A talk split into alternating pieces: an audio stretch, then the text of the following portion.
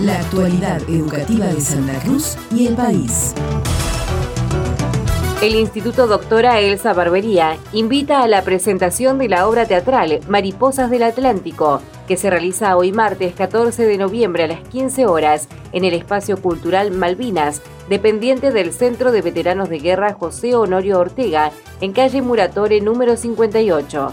La encargada del instituto, Alicia García, convocó a la sociedad a participar en este evento. Este martes 14 de noviembre, en el espacio cultural Malvinas, que depende del Centro de Veteranos de Guerra José Honorio Ortega, se llevará adelante la presentación de la obra teatral escrita por la profesora Anabel Castellano, eh, Mariposas del Atlántico. La misma fue realizada en el Instituto Elsa Barbería en el marco de la conmemoración de los 40 años del conflicto bélico del Atlántico Sur y eh, esperamos tener un adelanto allí de lo que será eh, la puesta en escena dirigida por el actor y director Andrés Fernández Cabral, la que se llevará a cabo la semana próxima. Alicia García manifestó que durante la jornada se realizará un adelanto de lo que será la puesta en escena de dicha obra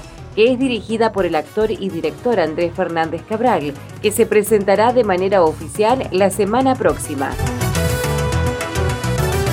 El área de formación profesional y capacitación laboral mantiene abiertas las preinscripciones de forma presencial hasta el viernes 24 de noviembre para los diversos trayectos formativos. La directora general de formación profesional, Vanessa Trujillo, recordó que los mismos cuentan con certificación provincial y nacional. A partir del día de la fecha y hasta el 24 de noviembre se encuentran abiertas las preinscripciones en los distintos centros educativos de formación y actualización profesional de la provincia de Santa Cruz. En este marco, el de la provincia, a través del Consejo Provincial de Educación y de la Subsecretaría de Educación Técnico Profesional, abre las inscripciones de diversas formaciones en oficio, buscando que durante el año 2024 una gran cantidad de jóvenes y adultos tengan acceso a distintos espacios en los cuales podrán adquirir diversas competencias y saberes teórico-prácticos. Estas inscripciones se desarrollarán de manera presencial en cada centro de formación de la localidad y será en esas instituciones donde a los interesados se les dará a conocer la amplia oferta educativa con la que cuenta cada CEFIAP de todos aquellos cursos que son gratuitos y cuentan con certificación provincial o nacional. Los centros de formación y actualización profesional de Santa Cruz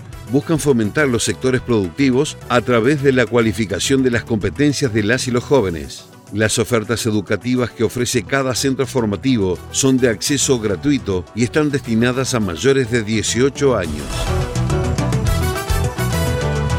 El ministro de Educación de la Nación, Jaime Persic, participó del segundo Seminario Nacional de Educación Ambiental Integral, organizado por la Dirección de Educación para los Derechos Humanos, Género y ESI.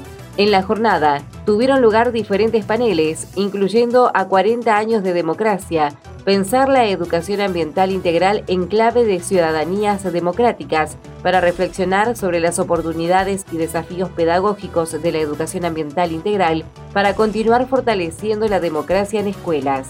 Durante la jornada también se presentaron materiales educativos elaborados desde el programa destinados a docentes primarios y secundarios. Para finalizar la jornada, se realizó una instancia de intercambio y balance de las acciones implementadas por los equipos técnicos jurisdiccionales y el equipo nacional y las líneas de acción para el próximo año. Noticiero Educativo RACE, elaborado con información propia del Gobierno de Santa Cruz y del Ministerio de Educación de la Nación.